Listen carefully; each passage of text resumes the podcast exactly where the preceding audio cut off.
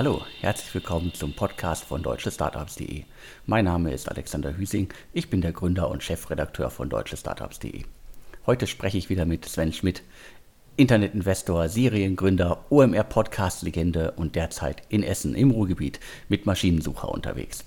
Bevor es mit den Inhalten losgeht, hier noch ein Hinweis auf unseren heutigen Sponsor. Der Sponsor der heutigen Ausgabe ist Seed Speed Ventures aus Berlin. Seed Speed Ventures ist ein Frühphasen-VC, der in Softwareunternehmen aus dem Dachraum, also Deutschland, Österreich und der Schweiz investiert.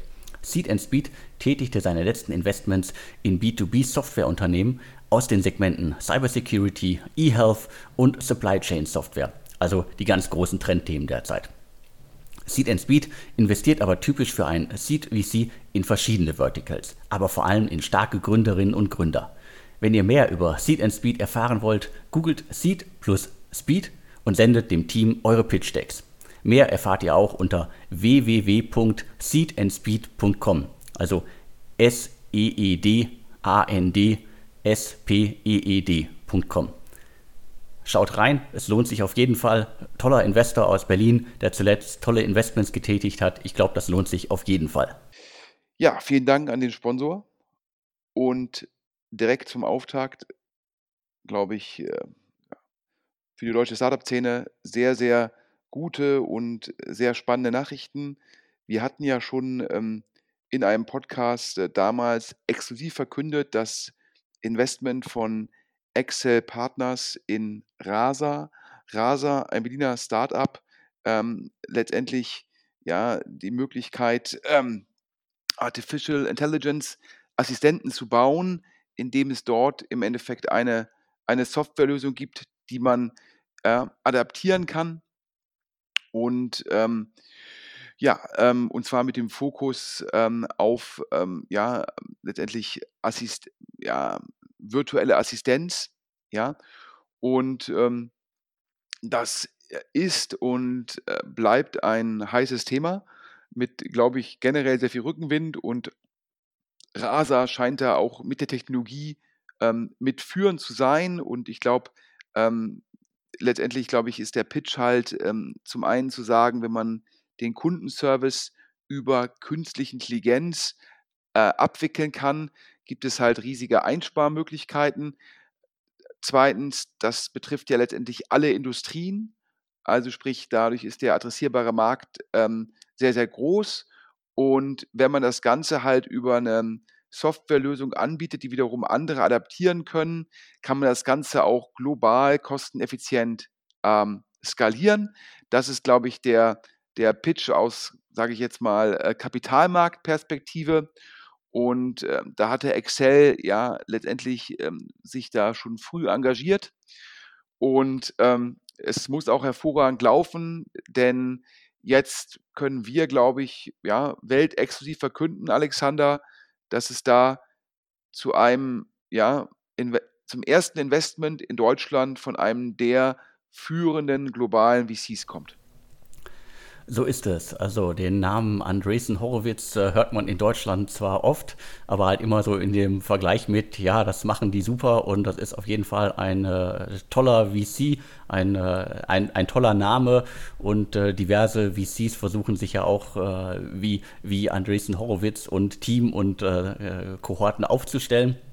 Und äh, in Bezug auf äh, Rasa wurden jetzt äh, mehrere Infos zu mir rübergespielt in den letzten Tagen, dass es da wohl schon das Investment schon sehr weit fortgeschritten ist und äh, der VC gemeinsam mit äh, den Altinvestoren eine ordentliche Summe investiert. Ich glaube, bei der letzten Runde waren wir irgendwie bei 13 Millionen Dollar.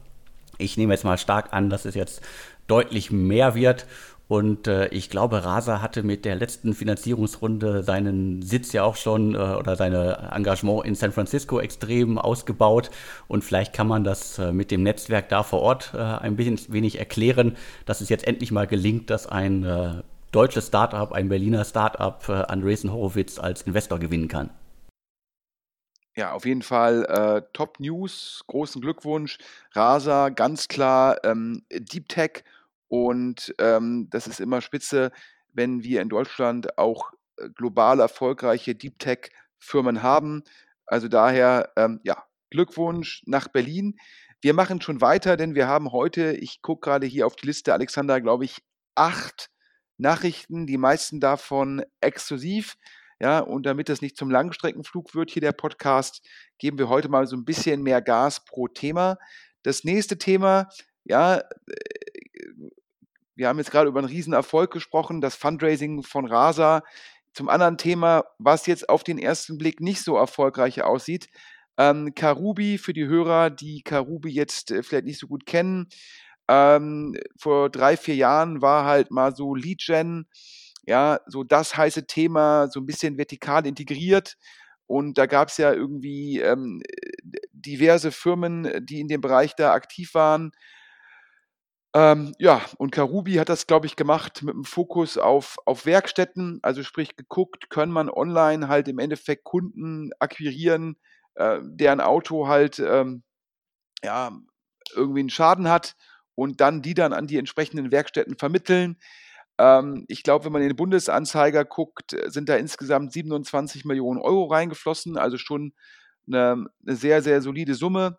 Und ähm, ja, ich glaube, das war auch letztendlich so ein bisschen immer dem Swoboda-Umfeld äh, zuzurechnen. Also ähm, ich glaube, ähm, der, ein, einer der Weiler-Brüder hat Karubi gemacht, ein anderer Weiler-Bruder hat, glaube ich, Homebell gemacht.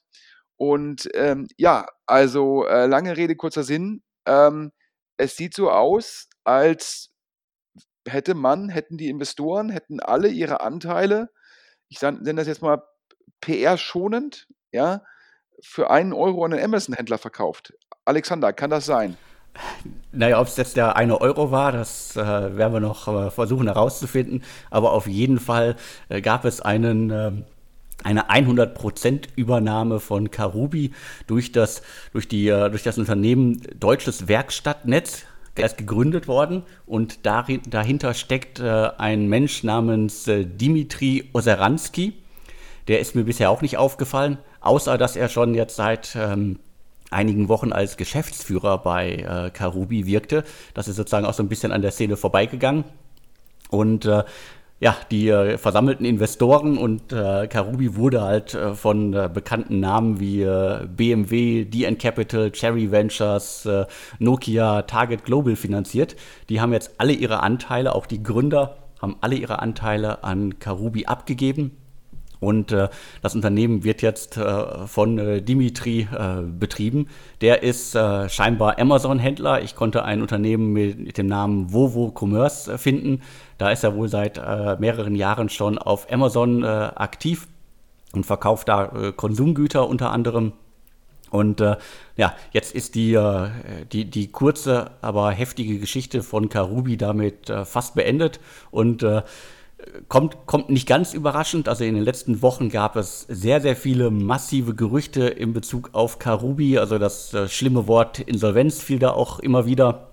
Und äh, scheinbar konnte man das verhindern. Und äh, jetzt ist es halt ein äh, klassischer Fire Sale, würde ich es nennen. Wenn halt ein Unternehmen, das äh, fast 30 Millionen eingesammelt hat, an einen Amazon-Händler verkauft wird, dann ist das für mich ein Fire Sale. Ja, ganz klar, ähm, bitter für für Sherry, die sich ja auch immer gesagt haben: „Wir kennen uns in dem Segment aus. Ähm, das ist ein Fokussegment von uns. Ähm, wir gehen da früh rein. Ähm, wir kennen, glaube ich, die Kollegen aus dem WHU-Umfeld. Ähm, wir glauben, das kriegt man irgendwie ähm, das dicke Brett mit den Autowerkstätten, das bekommt man Geburt.“ Ähm, ja, und dann sind auch im Bundesanzeiger jetzt, äh, auch die G&V für 2018 sichtbar. Das muss man sich mal reintun. Ähm, Rohergebnis, das heißt, was ist die Marge, die Karubi von den Autowerkstätten bekommen hat? Im Jahr 2017 1,1 Millionen, also weniger als 100.000 Euro im Monat. Im Jahr 2018 1,9 Millionen, also ungefähr 150.000 Euro pro Monat. Ja, würden wir jetzt hier von einer kleinen Firma sprechen, könnte man sagen, ja, gar nicht so schlecht. Problem ist nur, Karubi hat im Jahre 2018 8,5 Millionen Euro Verlust gemacht. Das heißt, ähm, fünfmal mehr Verlust als Innenumsatz. Das ist natürlich kein gutes Verhältnis, insbesondere wenn der Umsatz ja um weniger als 80 Prozent gestiegen ist und das noch von einer kleinen Basis kommt. Was mich und dich so ein bisschen überrascht hat, Alexander, Am 31.12.2018 hatte Karubi noch über 12 Millionen Euro Liquidität und noch über 12 Millionen Euro Eigenkapital. Und wie gesagt, auch mir waren die Gerüchte sozusagen äh, schon zugetragen worden, ja, von irgendwie aus dem Praktikantenumfeld, dass es bei Karubi nicht gut aussehen würde. Und da fragt man sich, wir haben jetzt hier äh, boah, zwölf Monate letztes Jahr, jetzt irgendwie im Mai die Transaktion, fünf Monate sind da jetzt in 17 Monaten fast die 12 Millionen Euro aufgebraucht worden. Falls dem so sein sollte, wäre das ja ein unglaublicher Burn ja, von, ähm, ja, ich glaube, 600.000, 700.000 Euro pro Monat mindestens, ja, äh, tendenziell sozusagen äh, noch ein bisschen mehr. Und ähm, ja, daher kann man, glaube ich, festhalten, ähm, die nächsten, die daran gescheitert sind in dem Bereich, ja, ja, On-to-Offline Lead Gen für den Automobilbereich im Bereich der Reparaturen. Ähm, und ah, da sind die 27 Millionen Euro, glaube ich, fast komplett weg. Denn ich kann mir nicht vorstellen, dass ähm, hier viel mehr als ein Euro gezahlt worden ist. Ähm, dementsprechend, ja, wenn da noch Hörer mehr Informationen dazu haben, ja, ich glaube auch bei Homebell hat es ja kein gutes Ende genommen, äh, bitte mailt uns an podcast@ deutschestartups.de. Aber ich glaube, Alexander, man kann sagen, dieser ganze ähm, Lead-Gen-Market, ähm, der, der ist jetzt nicht so lukrativ geworden, wie das immer alle dachten. Und weil man halt wahrscheinlich die Kundenbindung, die Berührungspunkte nicht hinbekommen hat. Ja, ob es nun bei Reparaturen zu Hause ist, Reparaturen im Autoumfeld oder aber auch bei Umzügen, ist das Problem, ähm, dass die Leute, die machen das einmal und beim nächsten Mal googeln sie wieder. Das heißt, die Marge bleibt bei Google hängen und nicht bei den Firmen. Und ja, ich habe eben von acht Themen gesprochen, aber es sind eigentlich neun, denn wir haben ja auch ein Update und das passt jetzt gerade sehr gut zu Movinga. Genau, das Thema habe ich auch schon fast vergessen gehabt. Äh, es gibt ein äh, großes Update zu äh, Movinga und zwar basiert das Ganze auf einer Meldung beim Bundeskartellamt. Da hat nämlich, äh, gab es die, die Meldung, dass äh, Sanpo Venture Capital die alleinige Kontrolle über das Unternehmen äh, übernommen hat. Und daraufhin gab es ähm, einen Artikel äh, zum Thema nach dem Motto, ihr äh, Santo kauft alle VCs aus äh, Movinga raus. Und da kann ich jetzt einmal irgendwie kurz zwischenhaken, weil es da in den letzten Tagen auch viele Mails gab, die bei mir gelandet sind. Das stimmt so nicht. Es sollte wohl zuletzt eine Finanzierungsrunde nochmal geben bei Movinga, eine kleine wohl. Also in das Unternehmen sind ja auch schon, ist ja auch schon sehr, sehr viel Geld äh, geflossen. Das äh, hat ja eine große Geschichte hinter sich mit ganz, ganz vielen äh, Tiefen. Und jetzt sollte es wohl, um so den letzten Schritt, wenn ich das richtig verstanden habe, zu gehen, eine kleine Finanzierungsrunde geben. Ich glaube, es war so zwischen sieben und zehn Millionen die Rede. Und die konnte jetzt äh, zwecks äh, Corona nicht durchgezogen werden und äh, die Bestandsinvestoren konnten wohl auch nicht mehr machen. Das, den Fall gibt es ja häufig mal. Und äh, Santo, äh, also die Strüngmann-Brüder, die mit Hexal zu, äh, dem Hexalverkauf zu Milliardären geworden sind, die waren da schon relativ lange drin bei Movinga und die haben wohl gesagt, wir machen da mehr. Und das ist ein Stand, äh, das haben mir mehrere Quellen bestätigt. Also die halten jetzt demnächst die Mehrheit und damit meine ich jetzt 50 Prozent wohl an, an, äh, an Movinga. Und das ist der Hintergrund äh, zu der äh, Kartellamtsanmeldung. und ich hoffe, ich habe alle damit jetzt erstmal beruhigen können. Es ist also keine, äh, kein kompletter Exit, sondern ein VC oder ein, ein Family Office hält jetzt künftig die Mehrheit, die ähm, Mehrheit an äh, Movinga. Ja, die hatten ja vorher schon die Runden gemacht und waren schon größter Gesellschafter. Das heißt, es bedurfte nicht mehr viel, dass die mit einem weiteren Investment dann über die 50 Prozent kommen. Ähm, das führt dann im Fall ähm, von Leuten, die dann so relevant sind, ähm, dazu, dass äh, das beim Kartellamt angemeldet werden muss. In dem Fall, gegeben die Größe von Movinga und gegeben, dass, glaube ich, die Sprüngemanns keine anderen Investments in dem Segment haben, ist das meines Erachtens nur eine Formalie. Aber auf jeden Fall, glaube ich, passt es jetzt gut in den Themenblock äh, Karubi, Homebell, Movinga, weil es da ja immer wieder sozusagen ähm, auf Personenebene Beziehungen zwischen den Firmen gibt. Ähm, letztendlich äh, ja, hoffen wir natürlich, dass Movinga ähm, äh, weiterhin erfolgreich bleibt, auch nach dem Abgang von, vom, vom Finn, der jetzt ähm, in einem ganz anderen Segment tätig ist. Ja? Äh, von Umzügen zu Cannabis. Ähm, aber jetzt genug Konsumententhemen. Jetzt machen wir wieder ein Deep Tech-Thema. Lana Labs. Alex, ähm, du hast sicherlich auch schon mal darüber berichtet. Capnemic hat damals ja eine Runde gemacht. Ja, schon eine Weile her. Also Capnemic, äh, Westtech Ventures und äh, die Commerzbank-Ableger, die hatten dann einen siebenstelligen Betrag, das war so mein Stand der Dinge, investiert. Äh, was muss man wissen? Äh, Berliner Softwarehersteller, Hasso-Plattner Institut, Ausgründung. Äh, ich glaube, seit 2016 im Markt aktiv und ich habe die abgespeichert unter, die äh, bieten eine automatisierte Analyse von Geschäfts- und äh, Produktionsprozessen an. Also äh, klingt so ein bisschen wie Celonis und ich glaube, du hast dich ein bisschen intensiver mit dem Geschäftsmodell und der Ausrichtung beschäftigt. Also Celonis, glaube ich, äh, den meisten Hörern hier wahrscheinlich bekannt. Ähm, Uni Unicorn ähm, aus München ähm, läuft nach Hörensagen gigantisch. Mir wurden Zahlen zugerufen wie 80 Millionen Euro Umsatz dieses Jahr. Ähm, das erklärt auch die hohen Bewertungen ähm, und warum Excel da auch immer nachlegt bei Celonis. Also das ist für Process Mining sicherlich der Anbieter, der sagt, wir gehen auch auf die großen Firmen zu und wir machen das nur unter unserer Marke. Und Lana Labs, der Ansatz, ähm, um sich von Celonis zu differenzieren, zu sagen, wir machen auch KMUs, also kleine und mittelständische Firmen, also nicht nur der Fokus auf Großfirmen. Punkt eins und Punkt zwei, wir sind auch bereit, unsere Lösung als White Label zu verkaufen. Das heißt, wenn jetzt ein anderer Softwareanbieter sagt, wir wollen letztendlich ähm, auch Process Mining anbieten, können die unter eigener Marke auch das Produkt von Lana Labs anbieten. Was ist der Status bei Lana Labs? Nach Hörensagen im Markt ähm, eine sehr, sehr gute Softwarelösung. Und jetzt kommt das Aber. Warum hat man über Lana Labs auch komparativ zu ähm, letztendlich ähm, ähm, Celonis kaum was gehört. Ja, das liegt daran, dass scheinbar der Vertrieb nicht so stark sein soll.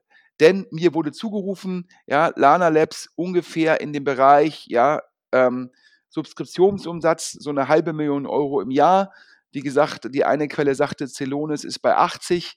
Ja, das ist ein Faktor von 160. Ähm, da kann man schon sagen, ja, da liegt man schon weit hinten.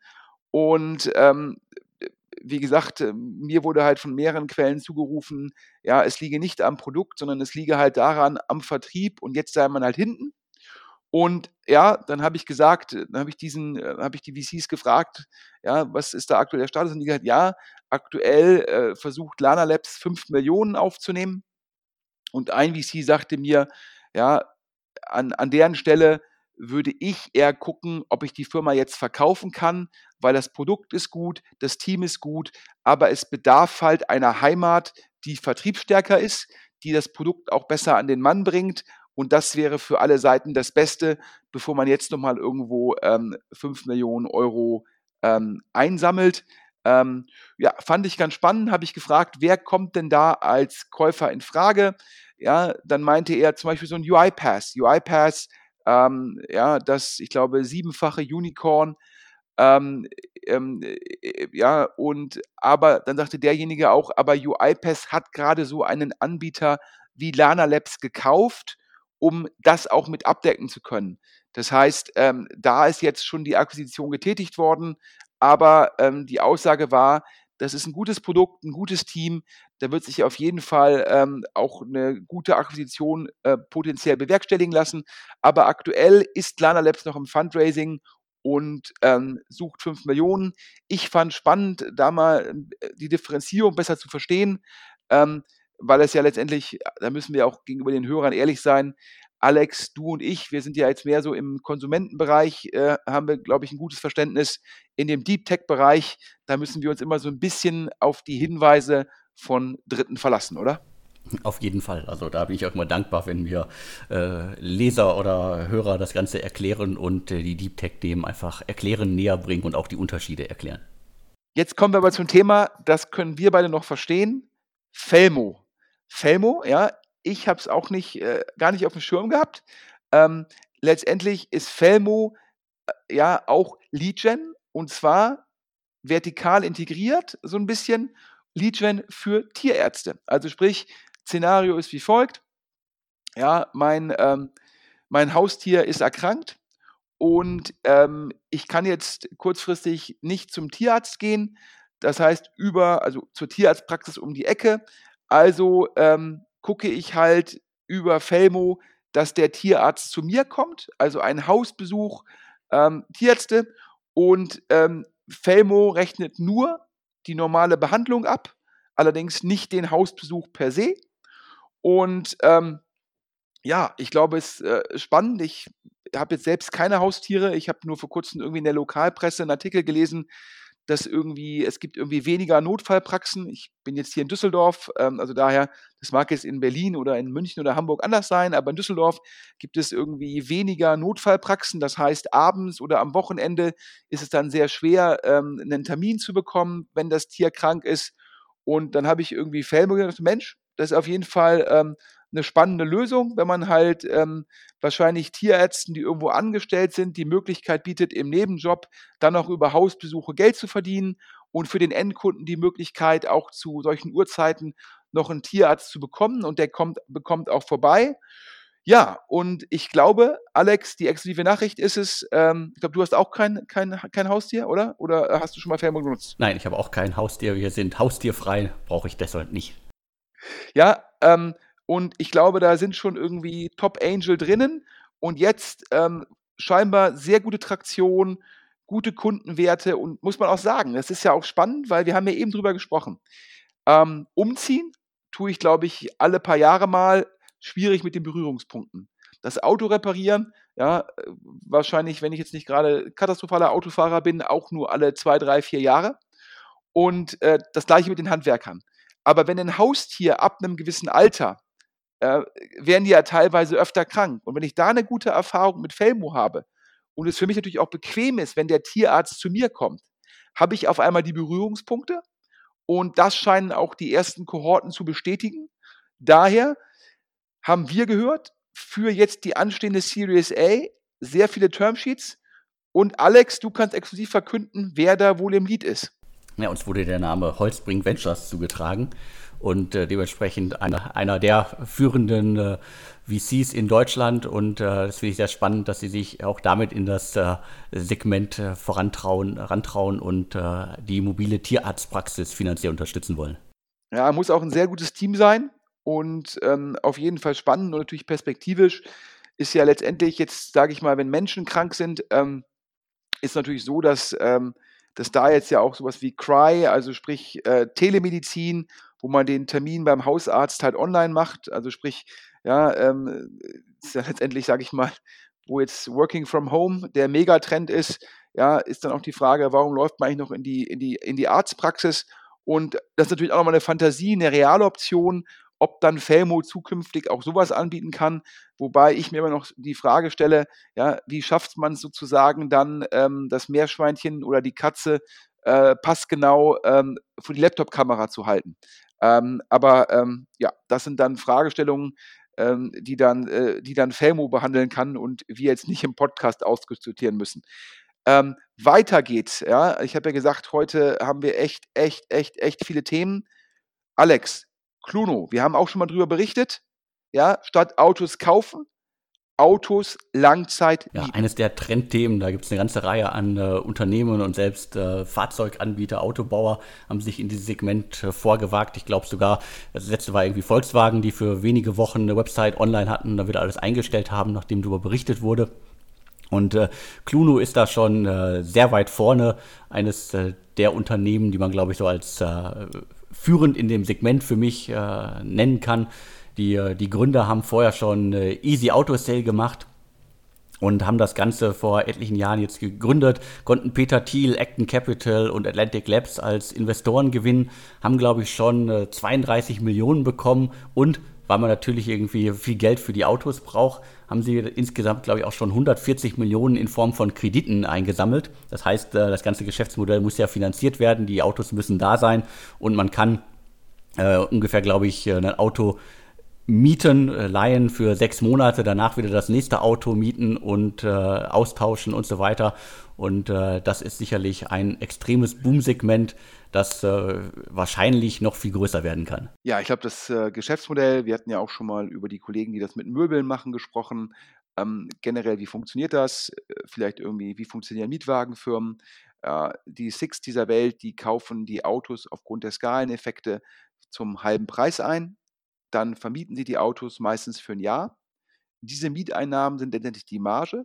Und dann versuchen sie die Autos ähm, nach einem Jahr für mehr als den Einkaufspreis zu verkaufen. Das heißt, ähm, durch die Skaleneffekte hat man so einen geringen Einkaufspreis. Man darf die Wagen aber nicht sofort weiterverkaufen, weil die Autohersteller halt sagen, wir wollen diese Preisdiskriminierung intransparent machen. Dann werden die Wagen für ein Jahr vermietet. Die Mieteinnahmen sind die Marge und dann versucht man, den Mietwagen für mindestens 50 Prozent äh, vom Listenpreis weiterzuverkaufen. Dann hatte man halt im Endeffekt keine Cost of Goods Sold. Und ähnlich ist natürlich auch das Modell ähm, von einem Cluno. Ähm, man versucht über Skaleneffekte die, ähm, die Wagen günstiger, günstig einzukaufen, dann halt ähm, entsprechend zu vermieten und nach einer gewissen Zeit wieder auf dem Gebrauchtmarkt zu verkaufen. Letztendlich ähm, das, die gleiche Geschäftslogik, ähm, nur halt in dem Sinne, dass es halt Langzeitmieten sind und man braucht dementsprechend nicht an Bahnhöfen, Flughäfen und Co ähm, die Infrastruktur. Äh, wie du schon gesagt hast, ähm, der Gründer äh, Nico äh, Poletti, ähm, sehr erfolgreich gewesen mit Easy Auto Sale an Autoscout verkauft, äh, kennt sich in dem Segment sehr gut auf, sehr charismatisch, sehr gut im Fundraising. Ähm, ja, aber ähm, jetzt braucht ähm, Cluno wieder Geld. Ähm, bisher haben sie auch nur nach Hörensagen ungefähr 25% Marge im Einkauf und nicht 50% wie die großen äh, letztendlich zum einen äh, Mietwagenfirmen, aber zum anderen gibt es auch teilweise so ein Lidl kauft scheinbar auch ähm, BMW-Autos mit solcher Marge als Firmenwagen. Da ist Cluno noch nicht. Ähm, und äh, dementsprechend sind die Margen zwar schon gut, also wenn jetzt mal jemand fragt, was macht eigentlich Cluno für eine Marge, äh, sind uns hier die Unterlagen ähm, zugespielt worden. Ähm, und da scheint es so zu sein, dass die Marge ähm, ähm, letztendlich die, die Gross Margin ist auf manche Autos ungefähr so ein Drittel. Das heißt, wenn der Kunde halt 400 Euro zahlt, dann ist die Gross Margin für Cluno ungefähr so 130 Euro. Davon müssen natürlich die Kundenakquisitionen ähm, finanziert werden und auch noch letztendlich äh, der, der Overhead. Ähm, und dementsprechend, warum ist sozusagen ähm, das Fundraising aktuell nicht so einfach von Cluno? Ähm, ja, denn man ist leider, wächst man nicht so richtig exponentiell, sondern das Wachstum ist halt mehr linear. Ähm, Ende letzten Jahres hatte man ungefähr 700.000 Euro Umsatz im Monat. Das hört sich auf den ersten Blick sehr gut an, aber man darf nicht vergessen, ähm, das sind dann letztendlich nur ein Innenumsatz ja, von halt ungefähr in dem Fall ja, 200.000 Euro. Das andere sind Cost of Goods Sold. Und das ist so ein bisschen unter den Erwartungen. Und daher ähm, gestaltet sich das Fundraising schwieriger als ursprünglich erwartet. Und man hört im Markt so ein bisschen, dass zum Schluss ähm, die aktuelle Runde jetzt ja, wahrscheinlich nur eine Flat Round ist. Das heißt, dass ähm, die neue Pre-Money die alte Post-Money ist. Und es gibt also keine Up-Round, also sprich keinen Uplift von der, von der alten Post zur neuen Pre. Ähm, jetzt argumentiert Cluno, dass eigentlich sie einen, von Corona profitieren sollten, ähm, weil Leute halt wieder mehr im eigenen Auto fahren wollen und weniger öffentliche Verkehrsmittel nutzen wollen. Aber natürlich ist Cluno kurzfristig sehr stark betroffen gewesen von Corona, weil natürlich im März, April und am Anfang Mai ja jetzt halt fast niemand Auto gefahren ist und dann muss man auch kein Auto anmieten und man kann natürlich den Mietwagen, den man von, von Cluno hat, auch zurückgeben. Das heißt, ähm, in dem, in dem Deck, mit dem sozusagen Cluno aktuell Investoren anspricht, werden auch nur die generellen Makrotrends angesprochen und nicht die konkreten KPIs. Das heißt, man versucht zu sagen, was auch vom Framing her ähm, der richtige Ansatz ist, zu sagen, es kommt jetzt nochmal auch bei jüngeren Leuten wieder Interesse am eigenen Auto, aber die jüngeren Leute wollen das Auto nur mieten und dafür ist dann Cluno perfekt positioniert ich würde sagen, warten wir mal ab. Ähm, ich glaube, äh, da gibt es eine Runde, da gibt es auch viel Conviction von Investoren, aber ich glaube, die Bewertung wird nicht so hoch sein, wie erhofft. Der Sponsor der heutigen Ausgabe ist Seed Speed Ventures aus Berlin. Seed Speed Ventures ist ein Frühphasen-VC, der in Softwareunternehmen aus dem Dachraum, also Deutschland, Österreich und der Schweiz, investiert. Seed Speed tätigte seine letzten Investments in B2B-Softwareunternehmen aus den Segmenten Cybersecurity, eHealth und Supply Chain Software, also die ganz großen Trendthemen derzeit. Seed Speed investiert aber typisch für ein Seed VC in verschiedene Verticals, aber vor allem in starke Gründerinnen und Gründer. Wenn ihr mehr über Seed Speed erfahren wollt, googelt Seed plus Speed und sendet dem Team eure Pitch Decks. Mehr erfahrt ihr auch unter www.seedandspeed.com, also S E E D A N D S P E E D.com. Schaut rein, es lohnt sich auf jeden Fall. Toller Investor aus Berlin, der zuletzt tolle Investments getätigt hat. Ich glaube, das lohnt sich auf jeden Fall. Nächstes Thema. Du hast eine spannende interne Runde entdeckt und zwar von einem der führenden globalen VCs, Union Square Ventures, auch in Deutschland sehr aktiv. Albert Wenger, einer der General Partner, ist ja auch Deutscher. Und ähm, die sind ja involviert bei Chloe, dieser, ich sag mal, ähm, App für Frauen. Und ähm, ja, du hast die Details. Richtig, ich habe hier die Details. Äh, erstmal noch im Hintergrund, glaube ich, Berliner Startup, auch schon äh, sehr lange unterwegs, äh, haben, glaube ich, ähm, 2012 äh, ging es richtig los. Was machen die? Also du hast es gesagt, es ist eine Zyklus- und Fruchtbarkeits-App. Und äh, die haben, äh, glaube ich, von Anfang an sehr viel richtig gemacht und äh, sind äh, im amerikanischen Stil einfach sehr schnell gewachsen und haben erstmal irgendwie äh, versucht, reichlich Kundinnen zu gewinnen für ihr Produkt. Das führte dazu, dass sie sehr, sehr viel natürlich an Verlusten anfahren. Also ich glaube, es waren irgendwie 6,8 2017, 6,7 2018 und äh, die, die Jahre 2019 und jetzt in diesem Jahr wird es wahrscheinlich ähnlich gewesen sein. Und äh, deswegen gab es da jetzt schon 2019 gab es halt äh, schon mal zwei äh, Wandeldarlehen, insgesamt 2,5 Millionen Euro. Und äh, dann gab es ja die äh, Series äh, C. Da äh, ist uns sozusagen, haben wir gefunden, insgesamt 13,5 Millionen sollen in das Unternehmen fließen. Und davon hatten sie bis Ende März schon 9,6 Millionen eingesammelt und suchten in den letzten Wochen was vielleicht nicht ganz einfach war, äh, für die letzten vier Millionen noch einen Geldgeber. Und was muss man sonst wissen? Also ich habe es gesagt, das Geschäftsmodell ist halt darauf ausgelegt, erstmal extrem viele Nutzer zu gewinnen, um die halt später monetarisieren zu können. Deswegen hat das ganze Unternehmen, glaube ich, der Aufbau des Unternehmens schon 22 Millionen geflossen. Und du hast es gesagt, Union Square Ventures, äh, äh, Nokia Capital äh, ist da mit drin.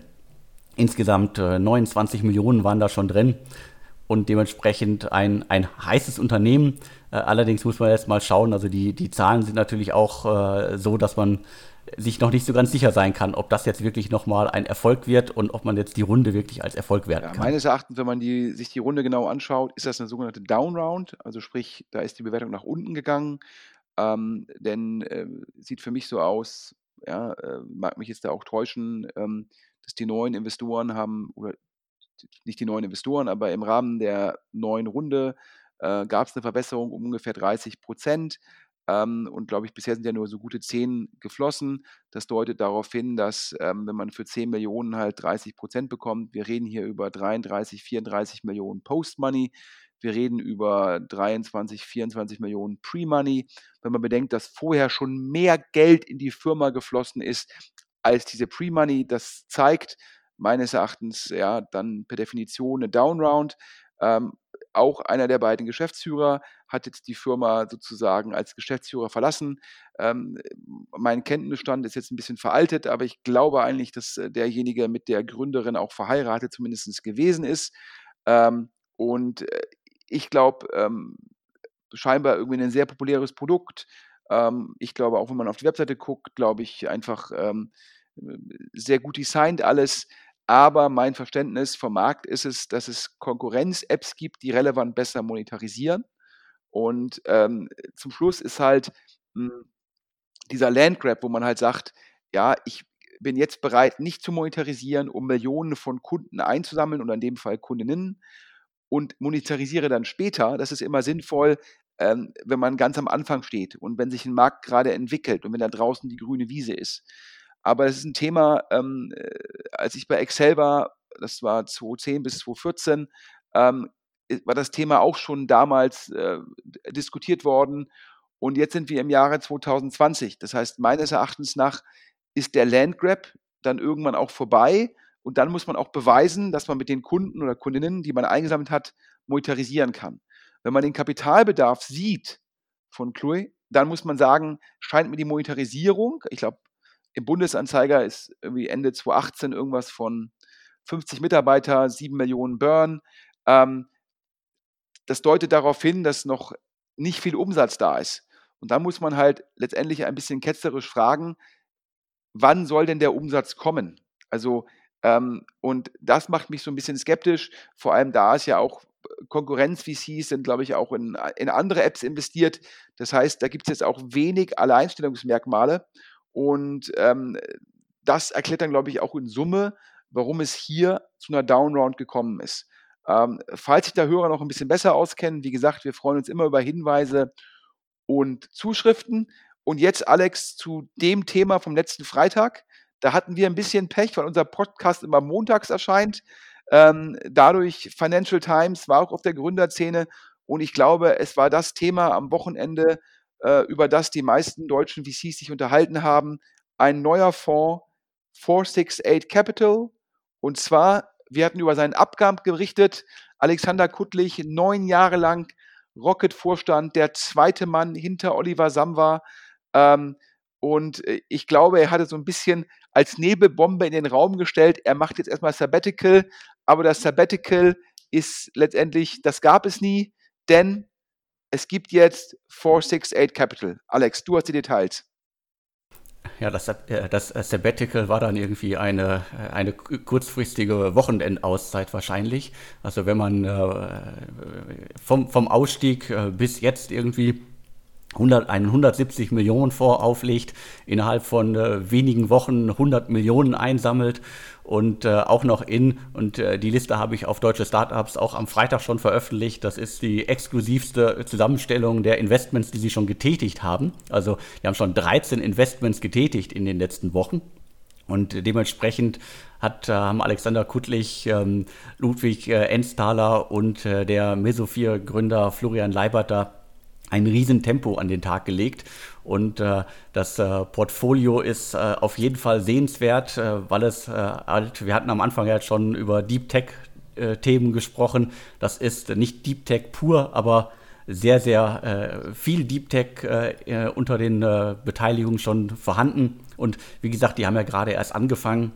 Und man kann auch ganz schön sehen, dass es halt nicht nur um Deutschland gibt, sondern dass dadurch, dass Florian Leibert ja im äh, Silicon Valley sitzt, dass sie auch in, der in den USA bereits schon extrem gut unterwegs sind und sich da als äh, frühphasiger VC etablieren konnten schon. Also das alles quasi vor dem ja, Start. Ich glaube, äh, nochmal für die Hörer, die es jetzt am Freitag nicht so intensiv verfolgt haben, ja, der Mesosphere-Gründer, ähm, letztendlich Deep Tech-Experte, sitzt im Valley, als Angel sehr aktiv gewesen, ja, daher ja, die Komponente. Dann der andere Kollege hat, der Ludwig, hat für GFC das US-Geschäft ähm, verantwortet, hat die Kontakte zu allen großen VCs.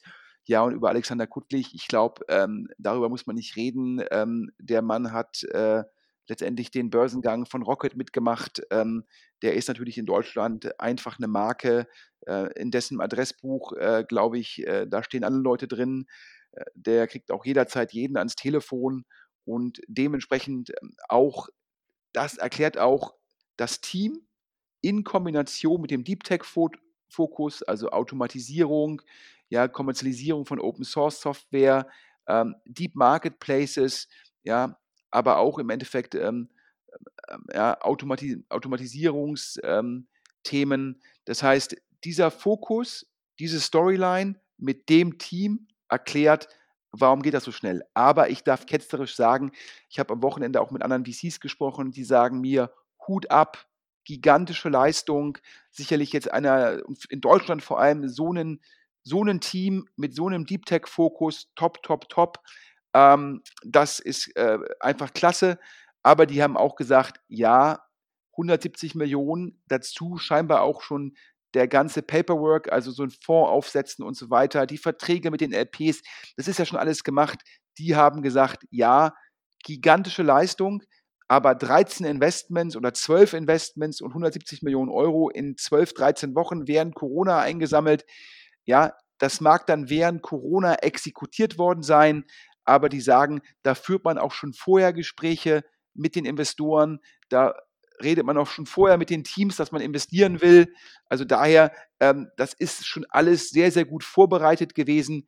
Ja, ich glaube, der Anglizismus äh, ist dann Hit the Ground Running. Das heißt, in der Sekunde, wo dann der Alexander, der Ludwig aus ähm, Rocket raus sind, ähm, da war sozusagen, da war, sind die direkt 180 gefahren. Das heißt, die mussten gar nicht auf die linke Spur abbiegen und beschleunigen, sondern wahrscheinlich hat sie der Florian sozusagen schon äh, mit 180 sind die dann irgendwie mit dem mit dem Fallschirm sozusagen in den äh, in das schnell fahrende Auto sozusagen abgesprungen ähm, oder reingesprungen und daher ja äh, großes Tennis, großer Erfolg, ähm, auch sehr gut gesteuert mit der Financial Times dort das gemacht. Da weiß man gleich, globale Reichweite. Das wird in den USA wahrgenommen das wird in Deutschland wahrgenommen, dann wird es halt im Endeffekt direkt, äh, ja, gleich, äh, ja, sozusagen äh, Word of Mouse entsteht dadurch und dann schon vier, fünf Kerninvestments gemacht, dann auch irgendwelche Pre-Seed-Investments gemacht, um auch gleich ein breites Portfolio zu haben. Äh, spannend bei dem Tempo, ja, ich glaube, du hattest ja geschrieben, in drei Jahren kommt dann die zweite Fondsgeneration. Ich würde sagen, in dem Tempo ja, muss man schon in zwei Jahren das Fundraising für den zweiten Fonds machen. Und vor allem, wenn man so viele Firmen hat, ist ja so ein bisschen wie Lose, dann wird es auch diesen Opportunity Fund geben. Das heißt, in einem Jahr, glaube ich, wird das Team sagen, wir haben so viele tolle Firmen im Portfolio. Ähm, wir sammeln jetzt nochmal Geld ein, um die auch in der Series C, D und später unterstützen zu können. Das heißt, ich glaube, das Team im nächsten Jahr kommt der Opportunity Fund und 2022 kommt der nächste Fonds. Aber ich glaube, für die Startup-Szene in Deutschland ähm, top, dass wir jetzt weiteres Kapital haben. Und es zeigt auch, ohne Geld vom KfW, ohne Geld vom AIF, die wollen auch nichts matchen lassen über die KfW Capital. Das zeigt dir, es ist genügend Geld im Markt. Und im Gegensatz zu diesem Erben, Schrägstrich, Lobbyisten, Schrägstrich, VC Christian Miele, ja, bedarf es keine staatlichen Geldes. Gute Teams können Geld raisen für einen Fonds Gute Gründer finden auch jetzt ohne Probleme Kapital. Es ist so viel Rückenwind im Markt, man muss sich ja nur angucken, wo der Nasdaq steht. Also daher wieder ein Zeichen dafür, wir brauchen nicht mehr Staat, wir brauchen weniger Staat und nur letztendlich VCs, die letztendlich ein gescheitertes Portfolio haben, die schreien nach dem Staat. Und dann muss sich Christian Miele die Frage gefallen lassen, ist E-Ventures gescheitert? Wenn er so sehr nach dem Staat ruft. Ja, bevor ich mich jetzt in Aufregung rede, Alex, wir können noch zwei weitere äh, Fundraising-Bemühungen von VCs verkünden. Ja, gute LP-Quellen sagen mir, Holzbring Ventures raised einen neuen Fonds, 300 Millionen Euro, richtig groß für den deutschen Markt. Wir haben ja eben auch für das Interesse an Felmo gesprochen habe Holzbrink Ventures sicherlich in dem Konsumentenbereich, ja, also ein bisschen anderer Schwerpunkt als jetzt eine 468 Capital, ähm, ja, in dem Konsumentenbereich sicherlich in Deutschland mitführend, ja, und ähm, da gibt es ja schon, die anderen Fonds hatten, glaube ich, auch immer so 270 Millionen, Alex.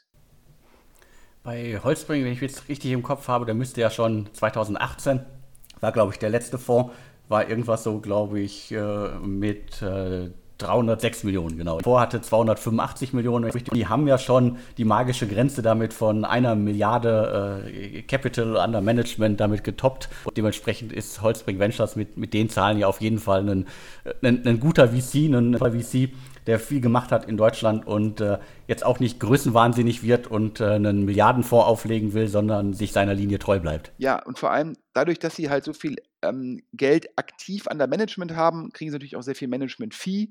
Also wenn man über eine Milliarde hat, man kriegt 2%, hat man allein schon 20 Millionen Euro Fee-Einkommen pro Jahr. Dadurch auch die Größe des Teams erklärbar. Und falls das für Hörer interessant ist, ähm, mir wurde zugerufen, Holzbring Ventures sucht auch in München ähm, wieder einen neuen Associate. Das heißt, wenn hier jüngere Hörer dabei sind, ähm, ich glaube, in so einer Firma wie Holzbring Ventures, da kann man viel lernen, da sieht man ein großes Portfolio, da sieht man viele Partner, da sieht man auch unterschiedliche Arbeitsweisen. Ich glaube, ein super Einstieg ins Venture-Geschäft und es sind ja auch viele Leute bei Holzbring angefangen und in der Zwischenzeit da General Partner geworden. Das heißt, es ist auch eine durchlässige Organisation. Und apropos München, ja, auch Unternehmertum, Venture Capital Partners, ähm, ich glaube bisher zwei Vorgenerationen, ich glaube in Summe so 120 Millionen. Auch die raisen einen neuen Fonds. Da habe ich von LPs gehört, dass da die Zielgröße ungefähr 120 Millionen sein. Und die sind ja, glaube ich, da in, an, den, an den Münchner Unis sehr gut vernetzt, Alex. Definitiv, die kommen ja aus dem aus dem Netzwerk und äh, äh, sind äh, bei, bei Münchner Startups äh, häufig schon, bevor ich sie überhaupt äh, sehe, mit an Bord oder ganz, ganz früh an Bord. Äh, wir glaube, wir hatten in den letzten Monaten ja hier auch im, im Podcast sowas wie Finn, da sind wir auch wieder beim Thema Auto, Abo und so weiter. Da war UVC-Partners schon drin quasi, bevor wir es entdeckt so, hatten. Ich gucke jetzt hier gerade auf unsere Uhr. Ich glaube, wir nähern uns jetzt dem Ende des Inlandsfluges. Ähm, ich würde das noch einmal zusammenfassen, unsere ganzen Themen.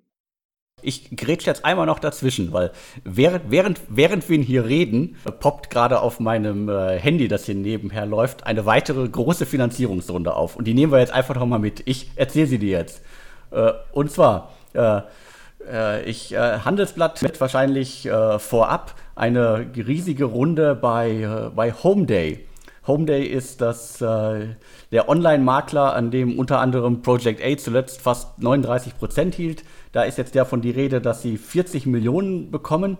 Allerdings, wenn man sich das genau anguckt, dann ist es das. Und zwar, äh, Springer erhöht seinen Anteil an Home Day. Und äh, gemeinsam mit dem britischen Investmentpartner Purple Bricks, wo er meines Erachtens äh, ja auch aktiv ist, pumpt Springer 40 Millionen in das Startup. Zusammen kommen die Partner jetzt auf 54 Prozent der Firmenanteile. Das heißt, wir reden hier von äh, extrem vielen Secondaries, die rund um Home Day gerade stattgefunden ja, haben. Wir hatten ja, glaube ich, mal vor, boah, das Gerücht, dass letztendlich, also äh, Springer hat in Purple Bricks investiert. Purple Bricks eine neue Art von Makler in England ähm, öffentlich börsennotiert. Ähm, da hat Springer bei einem sehr hohen Preis reingekauft, dann ist es gefallen, aber Springer hat dann eine sehr hohe Conviction. Und dann wollte man schon, glaube ich, vor ein, zwei Jahren letztendlich alle Leute aus dem Cap-Table rauskaufen, außer dem Team. Ähm, da gab es dann auch irgendwelche Probleme mit der Bewertung und so weiter und so fort. Dann hat Springer, glaube ich, erstmal so investiert. Ähm, ich habe jetzt die Nachricht noch nicht gelesen, aber es scheint mir so zu sein, es wird jetzt eine Mischung aus Primary, also Geld in die Firma, und Secondary, man kauft anderen Gesellschaftern Anteile ab sein. Das heißt, die 40 Millionen wird beides in Summe sein, wahrscheinlich teilweise über Purple Bricks, teilweise über Springer. Da ist ja eh dann sozusagen eine Vernetzung da. Und in Deutschland natürlich auch Springer. Immo-Welt, Immonet gehört ja auch Axel Springer. Die Nummer ist ja in der Summe die Nummer 2 hinter Immo Scout 24. Also daher ähm, spannende Nachrichten. Und ähm, ja, ich glaube, es war vor ein, zwei Jahren angedacht und wahrscheinlich denkt man sich jetzt, durch Corona, auch der Markt wird digitaler. Da ist Homeday bzw. Purple Bricks komparativ gut aus, aufgestellt. Ähm, es bleibt spannend. Dann haben wir in Summe jetzt, glaube ich, zehn Themen, die jetzt noch einmal für die Hörer rasend schnell zusammenfasse. Und passend, wir fangen an mit Rasa, ja, letztendlich eine Lösung, ähm, künstliche Intelligenzlösung, wo halt dann wieder andere mit der Software von Rasa ja letztendlich äh, die, den Kundenservice äh, automatisieren können. Äh, da war schon Excel Partners drin und jetzt das wahrscheinlich erste deutsche Investment von Andreessen Horowitz, ganz großes Tennis in Berlin. Nicht so gut in Berlin, Karubi, da scheinen die 27 Millionen Euro fast weg zu sein ja, übernommen worden zu 100 Prozent von einem Amazon-Händler. Meine These wäre, es wird nicht viel mehr als ein Euro sein. Ein bitterer Verlust für Sherry. In dem Zusammenhang, ähm, ja, ähm, es war ja letztendlich ähm, Karubi, das über Personen verknüpft mit Homebell. Auch Homebell, glaube ich, äh, nicht mehr richtig aktiv und verknüpft wiederum auch mit Movinga. Und Movinga gab es jetzt eine Runde, da haben sozusagen die Hexal-Gründer äh, nochmal Geld eingelegt, sind dadurch über 50 Prozent gekommen, dadurch die Anmeldung beim Kartellamt, meines Erachtens eine Formalie.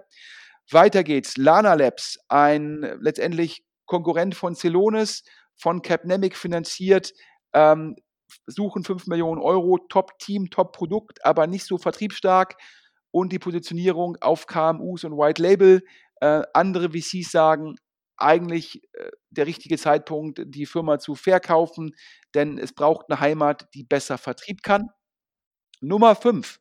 Wir hatten eben gerade auch mal drüber gesprochen. Felmo letztendlich den Tierarzt nach Hause bestellen, ein vertikal integrierter Marktplatz ähm, mit mehreren Berührungspunkten, scheinbar auch guten Bongrößen, guten KPIs, äh, sehr viel Inbound Demand, mehrere Termsheets, aber das Team scheint sich für Holzbring Ventures zu entscheiden, die natürlich in Deutschland im Consumer-Bereich führend sind.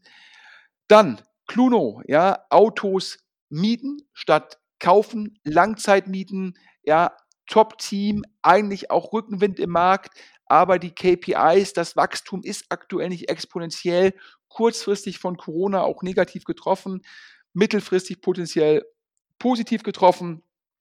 Dort ist aktuell das Fundraising im Gange und die These im Markt ist, dass es eine Flat Round geben wird, also die neue Pre ist die letzte Post. Dann hatten wir gesprochen über Clue, die, die App für Frauen, ähm, ähm, große Nutzung, große Reichweite, aber scheinbar keine gute Monetarisierung, interne Runde, interne Downround, ähm, angeführt von Union Square Ventures, die auch Clue letztes Jahr ähm, gebridged haben. Bessere Nachrichten wieder aus dem Deep Tech-Bereich. 468 Capital mit dem neuen Star-Team, ja, Alexander Kuttlich, dann der Ludwig von Global Founders Capital, dann der Florian Leibert, einer der Deep Tech-Experten, einer der Deutschen, die sehr, sehr erfolgreich im Valley waren bzw. sind, 170 Millionen Euro eingesammelt.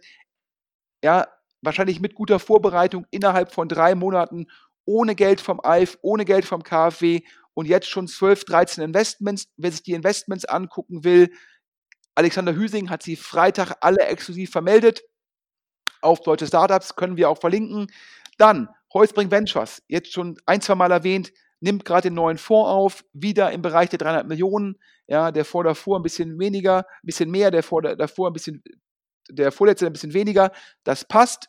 Und äh, Unternehmertum Venture Capital, sozusagen die Platzherren in München, nehmen einen 120 Millionen Euro Fonds auf. Und final das, was es schon vor ein, zwei Jahren angedacht war, Home Day, 40 Millionen Euro, Primary, Secondary durch Axel Springer und Purple Bricks. Daher ein voller Podcast, zehn Nachrichten, normalerweise sozusagen genügend für zwei Podcasts. Wir haben uns heute bemüht, das alles in einen Podcast zu tun, da ja der DS Insider aktuell nur alle zwei Wochen kommt. Aber es gibt sowohl das Startup-Radar, es gibt spannende Interviews und es gibt Startup News. Das heißt, der Alexander sozusagen sorgt auch dafür, dass es zwischen den äh, DS Insider Podcasts genügend auf die Ohren gibt. Und wer jetzt noch Interesse hat, ähm, den Podcast zu sponsoren. Die Hörerzahlen steigen weiter, insbesondere über Spotify, über iTunes. Ja, also daher kommt sehr viel Reichweite, viele Leute abonnieren das. Wir kriegen super Rückmeldung. Vielen, vielen Dank an die Hörer. Wer also noch den Podcast sponsoren will, ja, nochmal Danke an den heutigen Sponsor. Bitte auch an Podcast at Deutsche Startups. Und Alex, jetzt Schlusswort an dich. Genau, ich danke auch nochmal äh, Seed and Speed äh, Ventures aus Berlin. Also wer sich äh, für ein Investment interessiert und im äh, Segment äh, Software unterwegs ist, die haben zuletzt Security, E-Health, aber auch Supply Chain Sachen gemacht, schaut euch bitte Seed and Speed an. Und äh, ja, ich will den Podcast nicht noch weiter in die Länge treiben, deswegen bleibt mir nur noch zu sagen, vielen Dank für die Infos, für deine Ausführungen, Sven. Und wir hören uns dann in zwei Wochen wieder. Und mir bleibt dann nur noch zu sagen und tschüss.